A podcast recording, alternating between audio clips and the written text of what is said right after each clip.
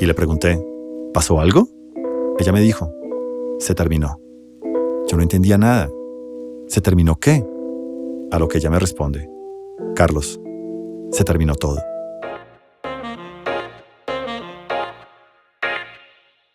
Bienvenidos a este capítulo de Black Box Podcast, abriendo la caja y mostrando las cartas.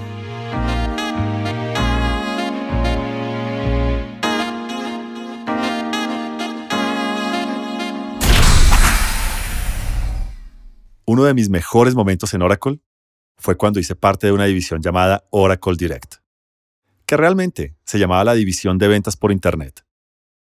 Algo que en este momento suena muy común, pero que hace 20 años, en una empresa que siempre vendió grandes proyectos de software a las principales empresas del mundo de manera presencial y que su primer cliente fue la CIA de los Estados Unidos, era realmente una revolución. Recuerde que en esos momentos la telefonía móvil estaba apenas llegando y tener el correo en el celular Nokia de pantalla monocromática era solo para los más privilegiados. Yo era un gerente junior del área de preventa, un rol que siempre me encantó y que inclusive no sabía que existía cuando decidí estudiar ingeniería. A mi cargo estaban nueve consultores de diferentes nacionalidades, peruanos, puertorriqueños, venezolanos, tres brasileños y hasta un americano de español poco fluido. Esta división fue estructurada en Miami y fue mi primera experiencia internacional. Imagínenlo, a mis 28 años estaba trabajando con personas de muchos países y culturas, aunque compartíamos ese sabor latino que nos hace sentir en casa. Recuerdo caminar a través de toda la oficina y ver cómo bailaban en el techo todas las banderas de nuestra región. A medida que cruzabas por el pasillo, podías ver los grupos que vendían para Brasil, para México, para Perú, para Colombia, para Argentina. Toda una experiencia. Esto, amigos, era cercano al paraíso. Todos éramos jóvenes, con trabajo en una multinacional, viviendo en la capital del sol. Un sueño que era el privilegio de unos pocos. Pero como en los cuentos de hadas, en nuestro segundo año, algo iría a romper el hechizo. Un día, llegué al trabajo como lo hacía siempre. Dejé mis cosas en el escritorio y decidí ir a la oficina de mi jefe, que quedaba exactamente al otro lado del piso. Todo parecía normal. Algunas personas de mi equipo ya se encontraban preparando algunas presentaciones a clientes. Los mexicanos aún no llegaban, dado que iniciaban su jornada unas horas después. Y el equipo de Brasil había iniciado desde las 6 de la mañana por la diferencia horaria.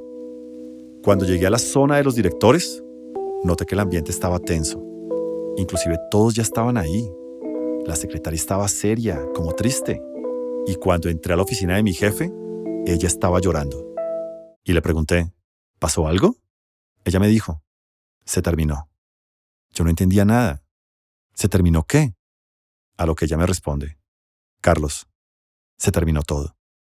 Mientras vivíamos nuestro sueño americano, no habíamos percibido que Latinoamérica pasaba por un momento muy particular. Era la época del corralito de Argentina y de fuerte desvalorización de las monedas de la región frente al dólar.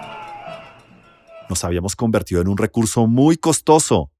Nuestra línea de reporte había cambiado a la región y nosotros como si nada. Lo que sigue fue la peor parte el anuncio de que nuestro tiempo en el proyecto había terminado y algunos seríamos trasladados de vuelta a nuestros países de origen, lo que en Estados Unidos se conoce como un layoff. Mi esposa, quien también trabajaba en la misma división, en ventas, estaba esperando nuestro primer hijo. Esta cosa era para no creer. Mis consultores, particularmente los de Venezuela, recuerdo muy bien, me decían que regresar no era una opción y que tendría que haber algo que pudiéramos hacer. A la semana siguiente, anunciaron la visita del vicepresidente de América Latina a la oficina. Ya habíamos tenido otra conferencia con él, en donde nos anunciaba la decisión y que todos seríamos bien tratados en este momento tan difícil. Para mí, era bien claro que el mensaje iba a ser el mismo, pero era nuestra última oportunidad. En aquella conferencia telefónica recuerdo que alguna gente pidió la palabra diciendo, yo no me quiero ir de aquí. Yo tengo familia. ¿Por qué nos está pasando esto? Y en aquel momento yo pensaba, ninguna de estas palabras va a hacer cambiar la decisión. Es un tema de negocios. Es bien simple. Somos muy caros y nuestro valor no es percibido. Así que estaba decidido a no cometer el mismo error. Ese día nos pidieron entrar a la sala de entrenamiento. Imaginen más de 100 personas apretadas en un salón destinado a 50, todas calladas, con la cara triste o enojada. Parecían estar asistiendo a su propio funeral. Nadie hablaba, solo esperábamos la llegada del gran jefe para que nos dijera lo que ya sabíamos. Y así fue. Él entró acompañado de otro vicepresidente de la región, un argentino de pelo blanco, y también con el director de nuestra división. Allí se dijo exactamente lo que ya se había anunciado previamente, y las personas preguntaron lo que ya habían preguntado. Al terminar la sesión, la gente salió y él comenzó a recoger sus cosas que estaban sobre un pequeño escritorio. Era ahora o nunca. Me paré me dirigí hacia él y le dije, Luis, tú no me conoces. Soy Carlos Sarmiento, gerente de preventa, y quiero pedirte cinco minutos de tu tiempo. Carlos, no puedo hacerlo, porque todos van a querer pedirme cinco minutos y mi vuelo sale en dos horas. Disculpa, pero no lo puedo hacer. Luis, son solo cinco minutos. Este que ves aquí es mi equipo de preventa y tenemos una propuesta que estamos seguros que te va a interesar. Él quedó callado por unos segundos. Y dijo sin convicción. Ok, vamos. La sala fue quedando vacía a medida que una a una de las personas iban saliendo. Solo quedaron mis nueve consultores y yo en las sillas del frente, los dos VPs y el director en la mesa principal. Sabía que tenía que decir algo que llamara su atención, Así que dije, Luis, te presento al equipo de preventa de la región. Sumados, hay más de 50 años de experiencia en nuestra tecnología. Pienso que encontrar vendedores puede ser un poco más fácil, pero ¿cuánto cuesta formar 50 años de experiencia? Nosotros hemos participado en más de tantos negocios y hemos apoyado con el cierre de tantos millones. Yo sabía exactamente esos valores. Cuántas ventas, cuántos negocios, cuántos clientes. Inclusive le di el ejemplo de un gran banco en Venezuela, donde habíamos hecho recientemente una muy buena actividad de preventa. Ahí él dijo, ¿Perdón?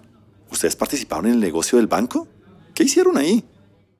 Habíamos comenzado a captar su atención y nosotros teníamos todo el show preparado. Carlos, uno de nuestros más experimentados preventas, le dijo lo que habíamos hecho.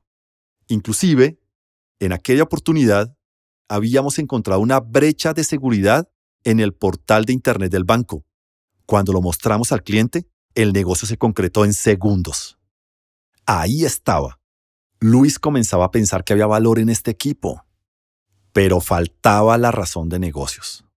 Entonces dije, Luis, también entendemos que detrás de esta decisión hay una razón de negocios. Así que tenemos una propuesta concreta para ti. Mi corazón latía como nunca, pero encontré el valor para decirlo. Estamos dispuestos a reducir nuestro salario a la mitad. Estamos bien seguros que vas a encontrar el valor de este equipo y que recuperaremos nuestra compensación en el futuro. Yo ya había averiguado y sabía que esta reducción era legal en Estados Unidos con nuestro consentimiento. La sala quedó en silencio. Después de unos segundos, que parecieron interminables, Luis miró a su derecha y preguntó a su vicepresidente. ¿Qué piensas? Recuerdo mucho que él dijo, creo que el muchacho tiene un punto. Miró a su izquierda y preguntó a su director, ¿tú tienes algún problema con esto? Él dijo, no, está bien.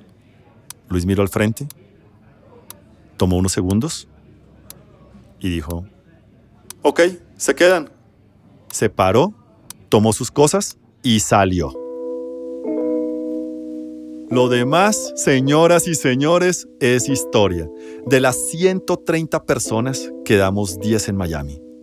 Y la verdad, nuestro salario sí fue reducido, pero no a la mitad.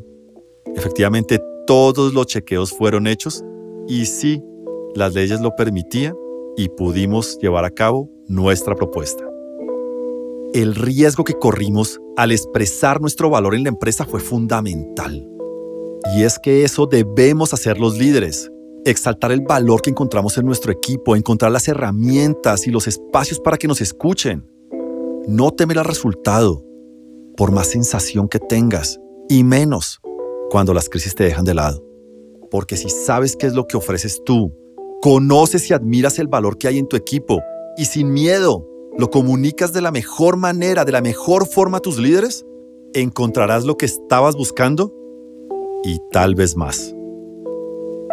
Tiempo después, supe que cuando pusieron mi nombre a consideración como director del área, Luis preguntó, ¿quién es él? Y alguien dijo, el que te presentó aquel día en Miami el plan para quedarse, ¿recuerdas? Y él dijo, perfecto, que sea. En aquel momento, yo solo pensaba en mantenerme vivo en la empresa y con mi equipo. Pensaba en las vidas que afectaría la salida de todas estas personas. Así que tomé valentía, me armé de palabras y argumentos sin saber que mi peor momento iba a ser mi mayor oportunidad. Realmente todo acabó ese día, pero también todo comenzó ese día. Y fue efectivamente un nuevo renacer para mí.